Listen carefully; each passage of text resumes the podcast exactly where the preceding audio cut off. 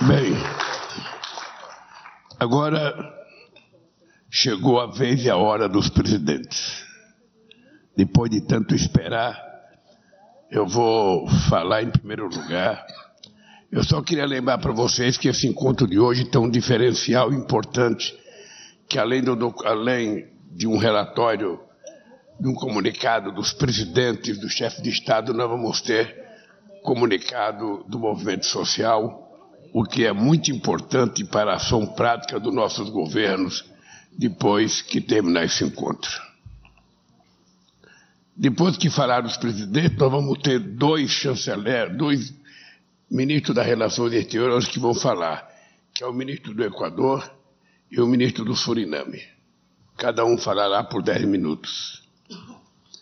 Eu prometo não usar meus 20 minutos, eu vou encomendar o tempo para que os meus convidados possam falar mais do que eu.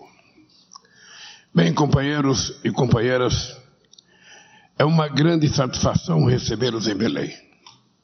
Foi nessa mesma cidade que, em 23 de outubro de 1980, se realizou a primeira reunião de chanceleres do então recém-criado Tratado de Cooperação Amazônico. Retomamos hoje a Belém para voltar a pensar e a agir juntos. A partir dessa cúpula nasce um novo sonho amazônico para a região e para o mundo. Durante muito tempo, nos impuseram sonhos alheios. Ou seja, durante muito tempo, o mundo falou sobre a Amazônia.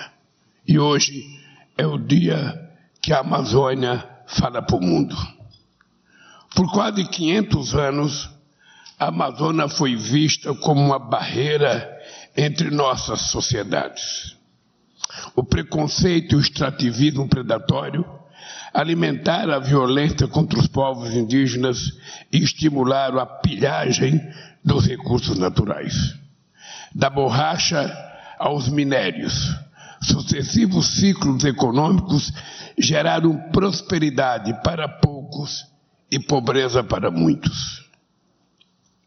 Junto com a ocupação desordenada, os tratores e as motosserras, veio a destruição ambiental.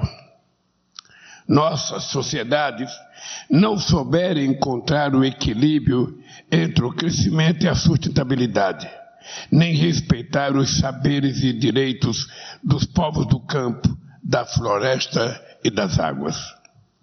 No Brasil, a partir da redemocratização, buscamos corrigir o rumo, valorizando o bioma e os seus habitantes. A nossa Constituição de 1988 introduziu, em seu artigo 225, o direito ao meio ambiente ecologicamente equilibrado. Também instituiu o dever de defendê-lo e preservá-lo para as presentes e futuras gerações. A floresta amazônica foi definida como patrimônio nacional. Nos anos seguintes, ainda com muitas dificuldades, houve avanços no monitoramento da floresta, na demarcação de terras indígenas, na regulação fundiária. Criamos um ministério específico para o meio ambiente Lançamos satélites que ampliaram nossa coleta de dados ambientais. Aprimoramos a fiscalização e criamos novas leis ambientais. Em meus governos, intensifiquei esses esforços. Entre 2004 e 2012, reduzimos o desmatamento na Amazônia em 83% e evitamos que 4 bilhões de toneladas de CO2 fosse emitida na, na atmosfera. Essa foi a maior contribuição feita por um país para a redução dos gases de efeito estufa oriundo do desmatamento até hoje. E, ao mesmo tempo, conseguimos aumentar a produtividade agrícola da região, mostrando que é possível crescer sem derrubar a floresta. Não resolvemos todos os problemas, mas começamos a trilhar um caminho mais justo e sustentável. No entanto, a crise política que se abateu sobre o Brasil levou ao poder um governo negacionista com consequências nefastas. Meu antecessor abriu as portas para os ilícitos ambientais e o crime organizado. Os índices de desmatamento voltaram a crescer. Suas políticas beneficiaram apenas uma minoria que visa lucro imediato. Na tribuna da ONU, o Brasil ressuscitou noções de um nacionalismo primitivo e responsabilizou índios e caboclos pelas queimadas provocadas pela ação humana. Nos tornamos um pária entre as nações e nos afastamos de nossa própria região. Os que sempre atuaram em prol da preservação ambiental e dos direitos humanos foram perseguidos e atacados. Perdemos de forma violenta diversas lideranças que lutaram contra a destruição e o descaso. Os que mais sofreram foram os indígenas e os outros povos tradicionais. A invasão da terra Yanomami por garimpeiros evidenciou o desprezo pela vida humana e pelo meio ambiente. A criação do Ministério dos Povos Indígenas, comandado por uma ministra indígena, o primeiro na história do Brasil, simboliza o nosso compromisso com a reparação a invisibilidade a que foram submetidos os povos originários em nosso país.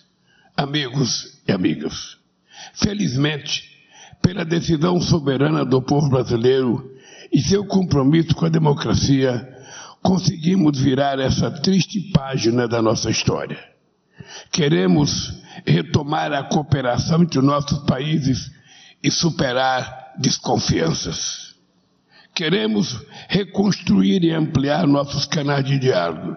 Isso requer mudar não apenas a compreensão da Amazônia, mas também a sua realidade.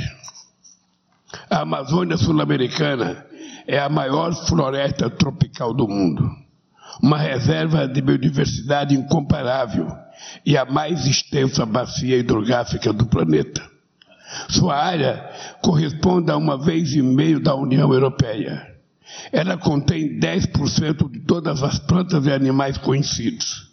A cada dia, em média, uma nova espécie é descoberta nesta floresta. Juntos, seu solo e vegetação armazenam 200 bilhões de toneladas de carbono, o que é a fase essencial para um clima estável para todo o planeta.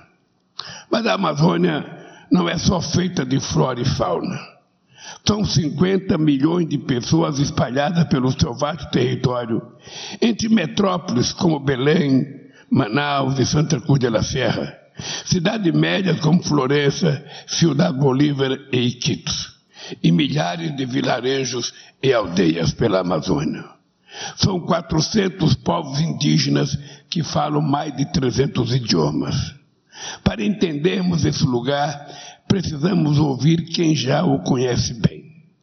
O sonho amazônico tem que estar enraizado na ciência e nos saberes produzidos aqui, e tem que juntar todos os atores na busca por soluções. Para resolvermos o problema da região, precisamos reconhecer que ela também é um lugar de carência socioeconômica histórica.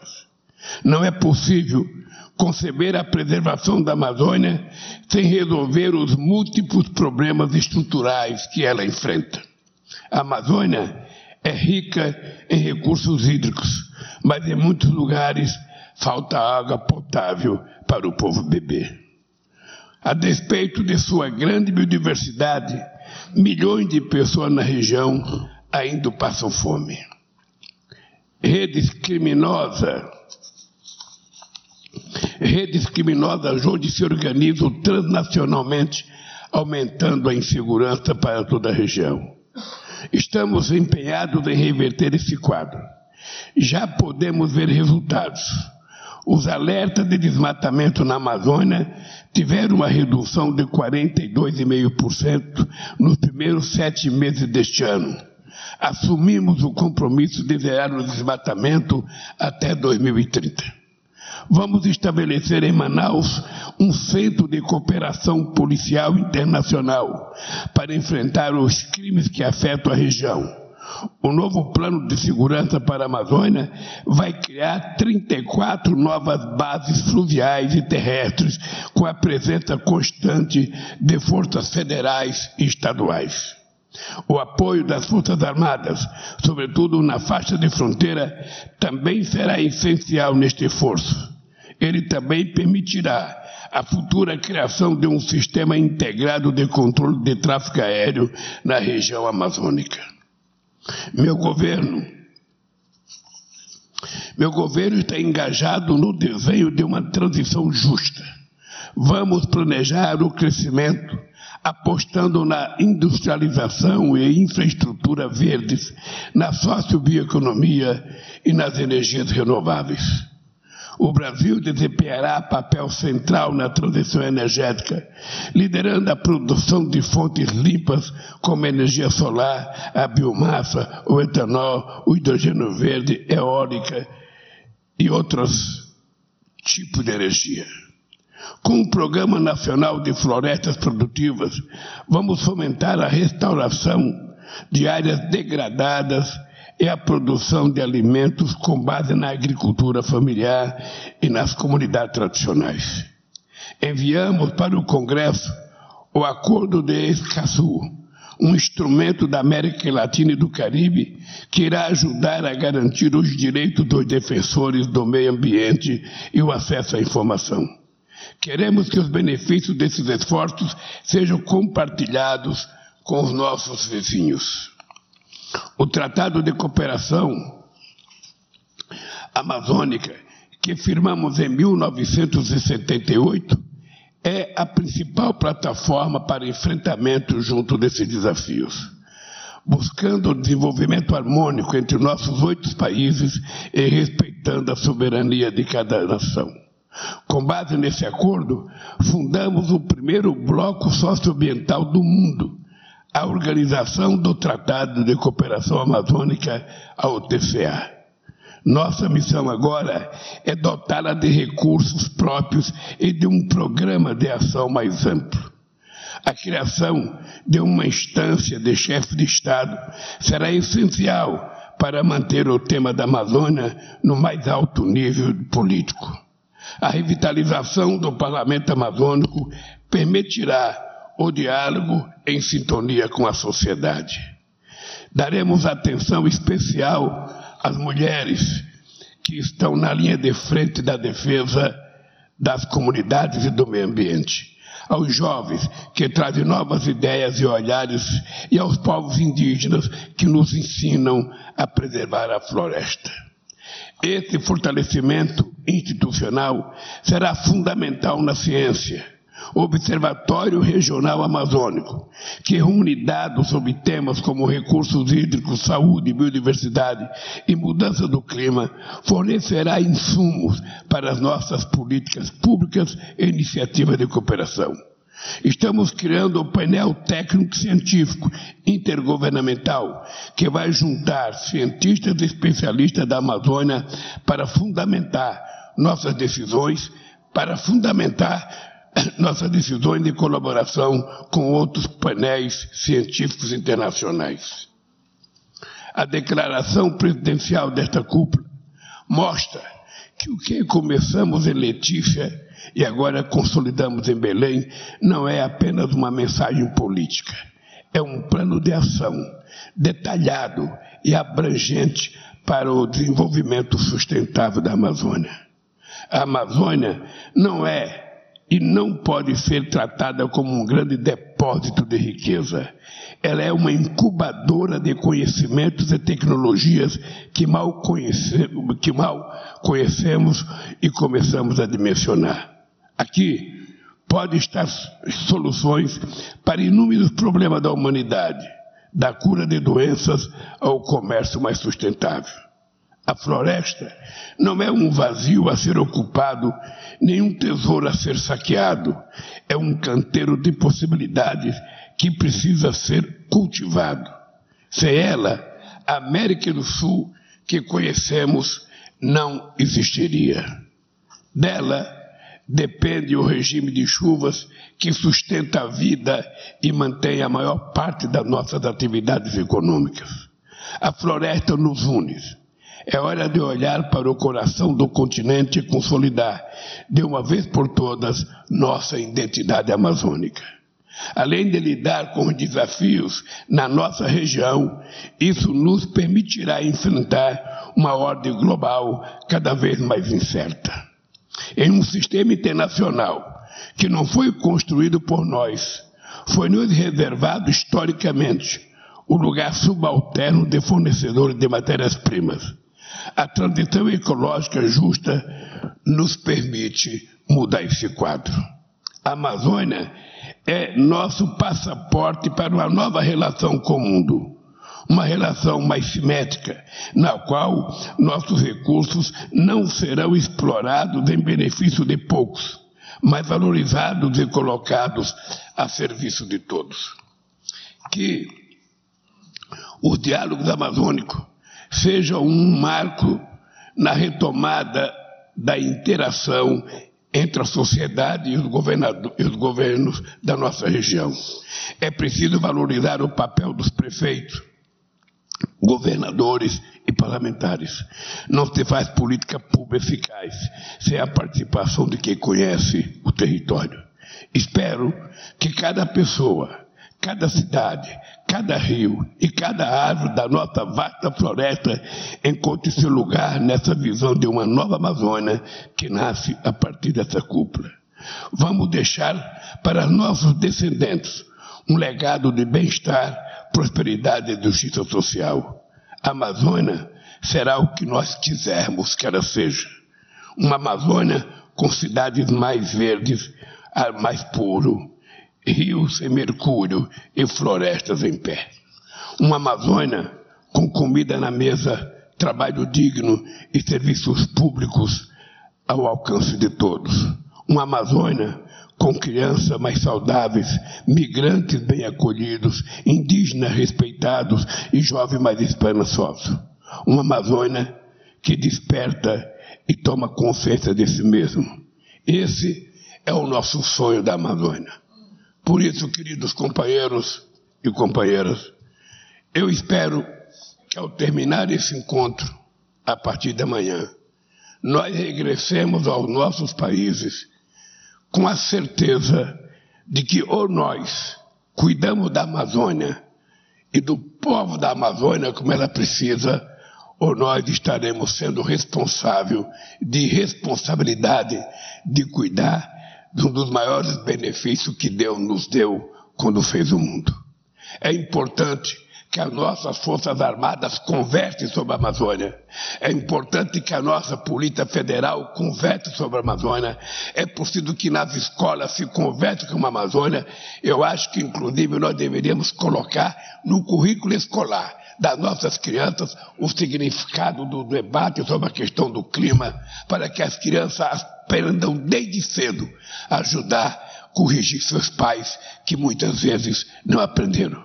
Queria terminar dizendo para os companheiros: eu estou convencido, companheiros presidentes, vice-presidentes e chanceler, estou convencido que a história da Amazônia ela será medida a partir de agora, antes e depois desse encontro. Porque todo mundo, em qualquer lugar que eu vou, só fala da Amazônia. E agora é a Amazônia que levanta sua voz para falar para o mundo, na expectativa de que na COP de 2028, nos Emirados Árabes, todos nós estejamos juntos para, quem sabe, fazer um pronunciamento em nome da Amazônia, em nome dos países que têm floresta, para que os países ricos, que já destruíram as suas, assumam a responsabilidade de financiar o nosso desenvolvimento para melhorar a vida do nosso povo. É esse compromisso e é com essa perspectiva que eu vejo esse encontro. Poderia dizer para vocês, nunca antes na história da Amazônia houve uma participação popular tão rica, tão diversa, tão mega diversa, que produziu um documento extraordinário que vai ser uma das novidades aqui. Vai ter o documento apresentado pelos presidentes, mas vai ter, para nos pressionar a trabalhar mais, um documento apresentado pela sociedade civil organizada de cada país. Boa sorte para todos nós e boa sorte para nossa querida Amazônia e os povos que lá habitam. Muito obrigado a todos vocês.